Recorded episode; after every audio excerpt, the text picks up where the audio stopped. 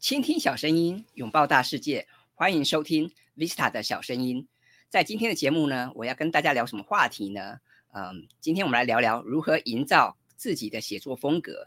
那为什么会谈这个题目呢？是因为前几天我跟我的 Vista 写作陪伴计划的学员们在讨论写作技巧的时候，那么有人谈到写作风格要如何打造呢？还有就写作风格有什么重要呢？所以今天让我们来聊聊如何营造自己的写作风格。那当然哈，要开始谈到写作风格之前，我们可能先要理解一下什么是风格啊。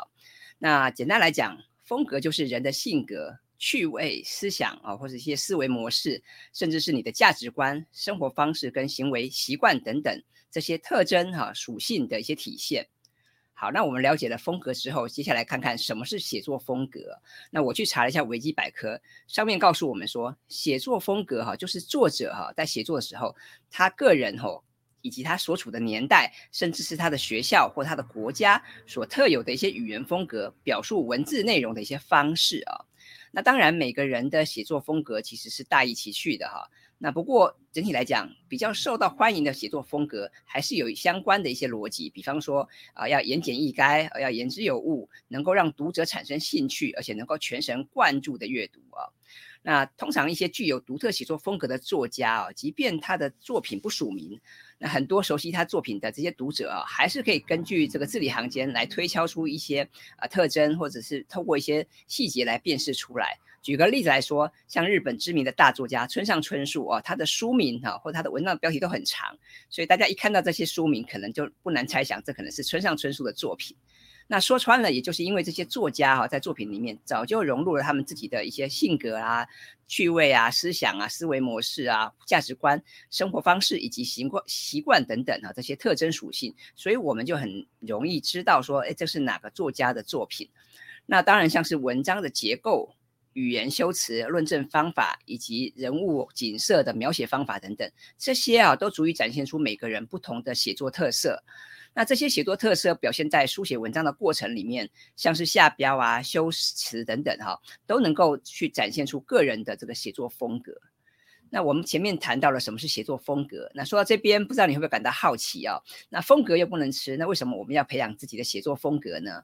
我过去看过一本书啊，叫做《写作风格的意识》，那副标是“好的英语写作怎么写”。然后这本书的作者史蒂芬平克他告诉我们，他说风格啊，起码能够为这个世界增添美丽。那对一个有文化修养的读者来说，一个利落的句子，一个扣人心弦的隐喻啊，一句幽默的悄悄话，以及一番优雅的措辞，对读者来说都是人生的一大乐事啊。所以呃，大家也不必把这个写作风格这件事情想得太复杂。因为我们每个人都是独立的个体啊，那我们都会有自己的风格。那风格其实说穿了也是一件很简单的事情。那如果表现在写作上面，也就是不管你的学经历是什么，你的所见所闻是什么，你经验了什么，那就会在你的字里行间去透露一些线索。所以之前我看过一本书啊，谈这个自由书写，就是那个纳达利高博，他在他的《狂野写作》这本书里面有提到，他说这个建立风格啊，需要对自己有透彻的了解。因为风格来自内在哦，然后他又进一步说明，他说如果风格是消化如许生命经验的产物，那它不会只从头脑产生，而会从我们每个人的全身上下哈来来爆发哈。所以纳达利高博的命意思很明确，就是我们每个人的生命哈，就是写作的后盾跟坚实的地基。那当然，说到这个写作风格哦，每个人的诠释也不一样。但是我很喜欢这个纳达利高博他的诠释，他认为这个每个人的生命哈跟写作是息息相关的。那这也让我想起去年哈，我开始帮联合报的局势代规划一系列写自己故事的这个线上写作课哦。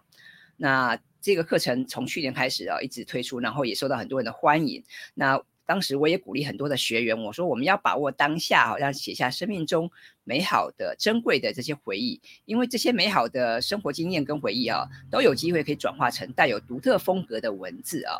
那那这些美好的回忆或这些美好的生活经验，如果你不把它写下来，把它记下来，把它分享出去的话，那么只留在自己的脑袋里面，那是不是有点可惜呢？啊，所以这个呃，话说回来，如果我们能够啊，透过书写，能够慢慢的去营造自己的写作风格，那除了可以加强沟通表达的的能力啊，当然也能够让这个你的文章更吸睛，也更引人入胜啊。所以这是写营造个人写作风格的好处了。那接下来我们来聊聊，那要怎么样打造个人的写作风格呢？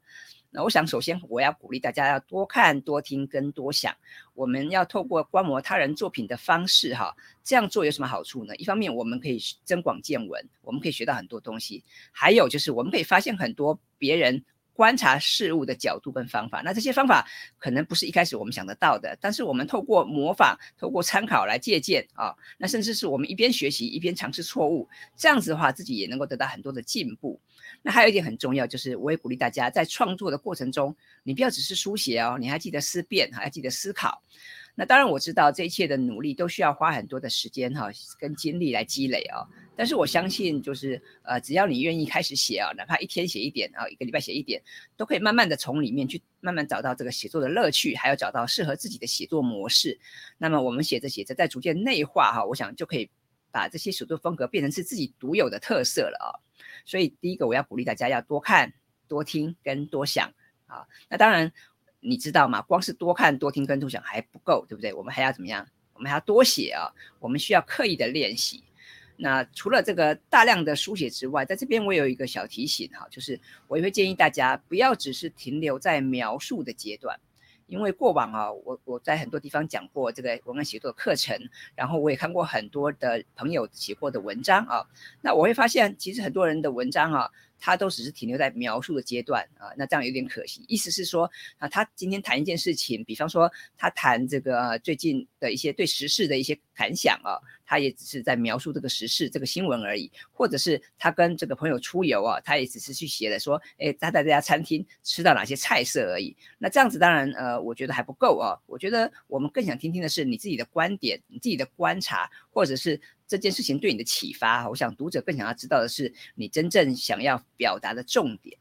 那举个例子来讲好了，像最近快要过年了哈，我想大家应该有很多机会出游或者是跟亲友聚餐嘛。那么你跟朋友聚餐或是出游的时候，你会不会想要把这个感动的一些片刻把它写下来呢？所以当你在写游记或或者是实记的时候，我会建议大家，呃，你不要只是在文章里面去写说，哇，这个餐厅多好吃啊，这个游乐设施多好玩啊，啊。你可不可以先去倾听你自己内心的声音？你可不可以试着从不同的角度去出发啊？那你去多去观察啊，然后去想想看，呃，到底有什么重点是你想要跟大家表达的？那与其用华丽或者是看起来有点空泛的文字去描述一些其实不重要的细节啊，我觉得作为一个读者啊，其实更想要知道的是每个创作者他独特的观点以及这些事情带给他的启发哦。所以我觉得我们更要去呃换位思考，我们要去理解读者想要知道什么，还有就是那我们内心真正想要表达的重点是什么。再来就是说，像如果你想要分享一些你擅长的专业知识的时候，我也会建议大家不要只是把理论或者是把数据把它列出来而已啊，我们可以多举一些实际的案例来说明哈。那当然啊，这几年很流行故事行销嘛，我觉得各位也可以运用说故事的手法来表达重点。那甚至我们可以给文章配上一些图表啊。用图文的方式来呈现，也是一个不错的做法。像是近年来很流行的懒人包啊、知识图卡等等啊，都能够让人一目了然，可以很快的掌握重点。我觉得这些都也都是不错的做法。而且，如果你每次都能够有一个你自己的写作的习惯，或者是你自己写过的一个格式的话，也会让人家印象深刻哈，能让人家知道说，哎，这就是你写的文章啊。那再来哈，就是我也鼓励大家，就是如果你经你经过了多看多听多想跟多写之后，慢慢的，我希望你可以试着去找到那个属于你自己的句子啊。那当你自有一套你自己的写作逻辑跟流程的时候，那当然你独特的写作风格也就慢慢的形成了。所以我们谈到说写作风格的这个营造哈，其实它不能心急啊，它需要时间的积累，它需要这个大量的书写。那当然我们都知道，这个想要打造写作风格啊，它不是一朝一夕就能够做得好。好的，所以在这边我想要再提醒大家，一方面就是我们要多给自己一些耐心，多给点自己一点时间。那另外一方面，当然我也想鼓励你，我也想邀请你哈，我们一起来写作，我们一起来精进，好吗？那不知道你有没有自己的一些独特的写作风格，或是一些自己的仪式感呢？如果有的话，也欢欢迎你跟我分享哦，因为我我也很想很想知道说别人的写作风格是什么，或别人的写作模式是什么。那么当然，如果写作这件事情让你感到有压力哈。或者是你在写作的过程中，老是有一些无法突破的瓶颈，那我也很欢迎你可以写写信给我或者留言给我，我很乐意跟你一起来研究，我们来看看哈，可以怎么样解决这些问题。那以上就是今天的节目了哈，如果你喜欢 Visa 的小声音的话，欢迎你订阅我的 YouTube 频道，那也请帮我在 Apple Park 打五颗星，或者是帮我把这个节目哈分享给更多的朋友。